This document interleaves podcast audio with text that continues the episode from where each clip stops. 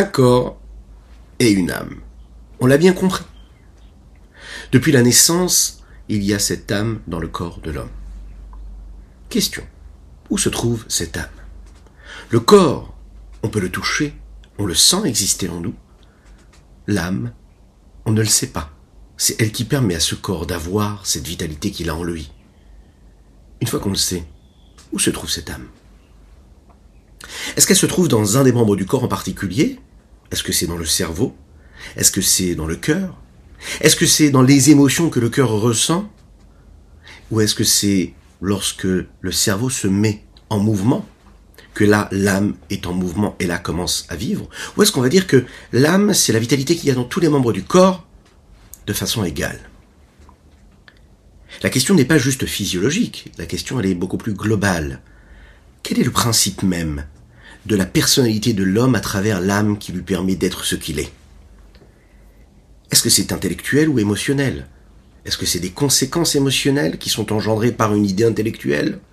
Ou est-ce que de manière égale, l'âme vit à travers les émotions et à travers l'intellect?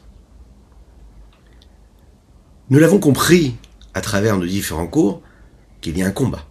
il y a un combat entre ces deux endroits-là qu'il y a, euh, on va dire aller plus, c'est un territoire, c'est le corps, cette ville-là dont nous allons parler, ce petit monde dans le grand monde, puisque chacune et chacun d'entre nous, nous sommes ce petit monde dans le grand monde. Et sur ce territoire, il y a un combat. Il y a le bon et le mauvais penchant.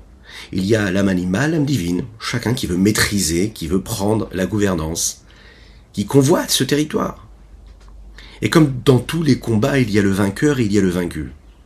On est capable de d'identifier hein, qui est le vainqueur et le vaincu en fonction de ce que nous allons éprouver comme émotion, ce que nous allons ressentir, la pulsion que nous allons éprouver, entre et, également quand on va avoir par exemple une réflexion intellectuelle euh, saine, pure, hein, qui va nous amener à agir en conséquence, on saura détecter que là, c'est l'âme divine qui s'est exprimée à ce moment-là.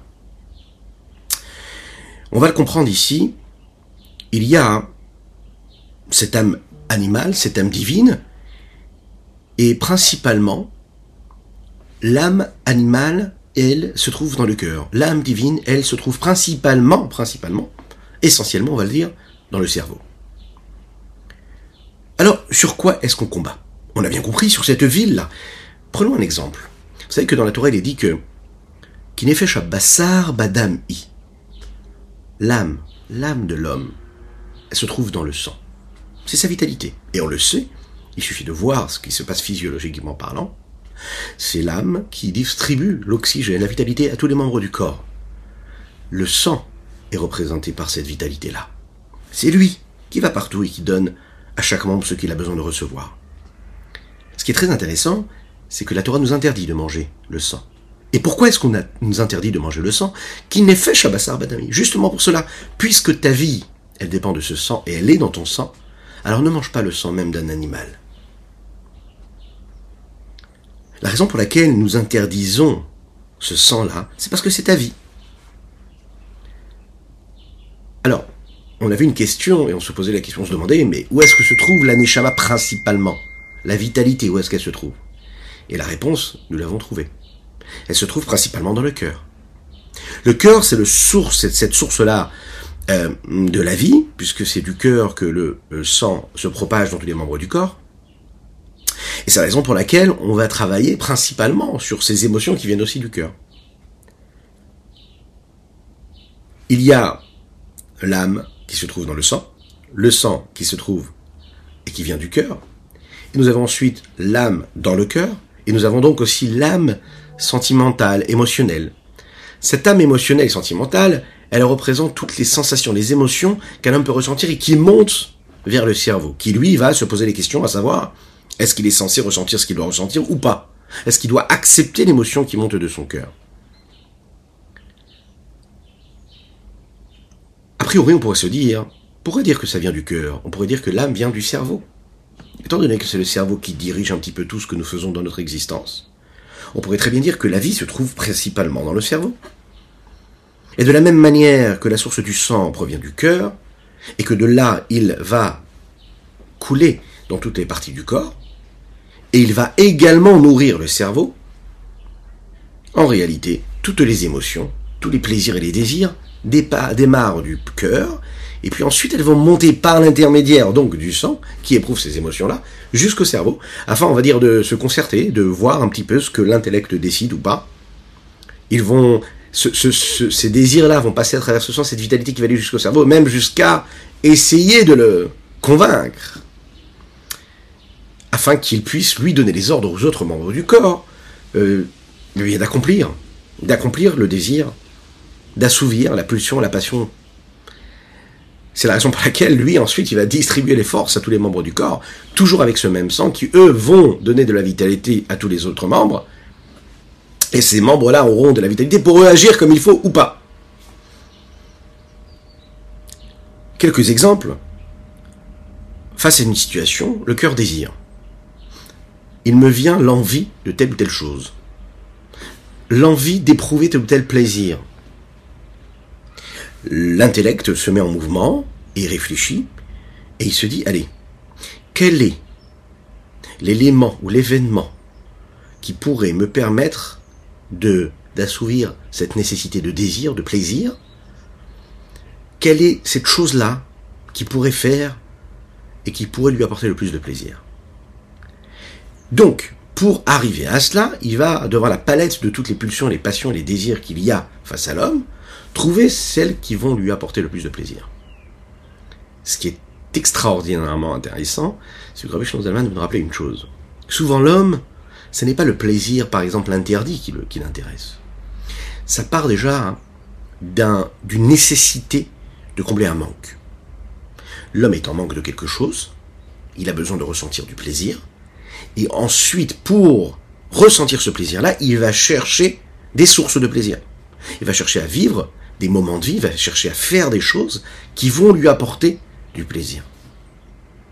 Le cerveau va donc réfléchir et se dire, allez, qu'est-ce qui va lui permettre de ressentir le plaisir qu'il a envie de ressentir. C'est ce qui peut se passer également quand on a la colère qui vient en nous. Une émotion de colère. L'homme est en colère. Ce qui est très curieux, c'est que on peut le constater chacune et chacun d'entre nous. On est parfois en colère, frustré pour telle ou telle raison. Et puis on est face à une personne qui est en face de nous, qui à la base ne nous a pas du tout mis en colère. Et cette colère, on va la tourner vers elle. En fait, on n'était pas en colère contre elle on était dans, une, dans un état de frustration, on avait une colère en nous. Et on n'a pas géré cette colère-là. Donc, la première personne qui va se présenter devant nous, eh bien, on se, on déversera en fait notre sentiment de colère. Mais en fait, la personne, on lui en veut pas du tout. On va trouver, parce que, bah, on sait très bien, il y a toujours des raisons d'en vouloir à la personne qui est en face. Ça peut être notre épouse, ça peut être notre mari, ça peut être nos enfants.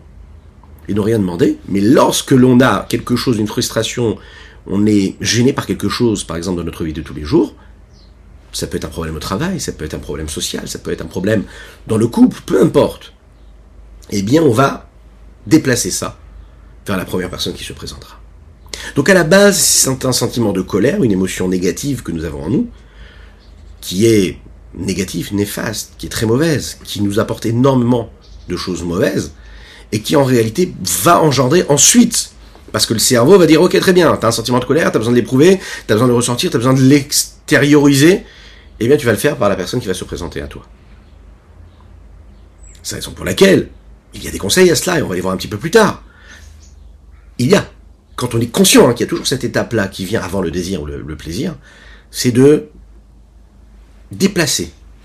C'est de choisir que quand on a un besoin comme ça de désir et de plaisir, d'aller tout de suite le mettre dans ce qu'il faut et pas ce qu'il faut un sentiment de colère qui vient en nous, eh bien, il suffit juste d'aller chausser ses baskets et puis d'aller courir. Et mettre ce sentiment-là de rage que nous pouvons avoir et de le mettre dans, dans une énergie qui va se transformer et devenir en réalité une énergie positive, constructive. Le cœur, par exemple, qui va désirer, qui va souhaiter saisir, convoiter, avoir, posséder, il veut de l'argent. Il veut avoir quelque chose. Il va envoyer l'information au cerveau. Le cerveau réfléchit et se dit, ok, très bien. Vraiment, pour pouvoir gagner de l'argent, ça n'est pas juste en faisant Chazvé Shalom une Avera. C'est vraiment quelque chose qui nécessite toute une élaboration. Il va falloir travailler dur. Alors, il va se poser la question, qu'est-ce qu'il faut que j'ouvre comme commerce? Qu'est-ce qu'il faut que je fasse pour travailler? Qu'est-ce qui va me apporter le plus d'argent? Etc., etc.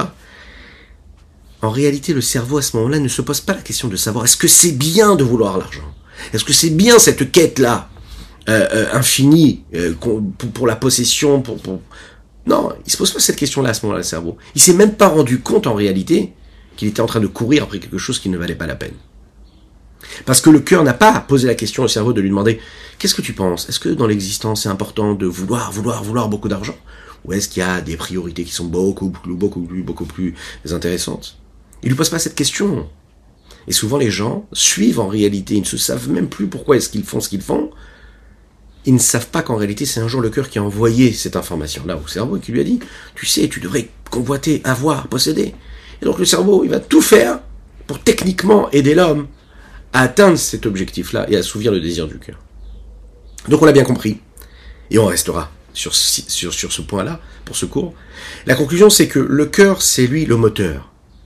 Il initie, c'est lui qui apporte, c'est lui qui initie, c'est lui qui donne, c'est lui qui met cette pulsion de base.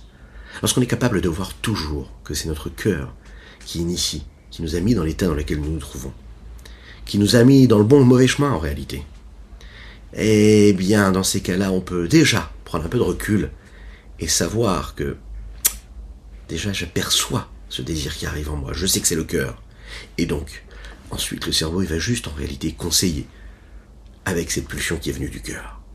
Que Dieu fasse que l'on puisse bien maîtriser notre cœur, qu'on puisse le voir, le scruter avec froideur, qu'on y mette de l'esprit justement. À bientôt.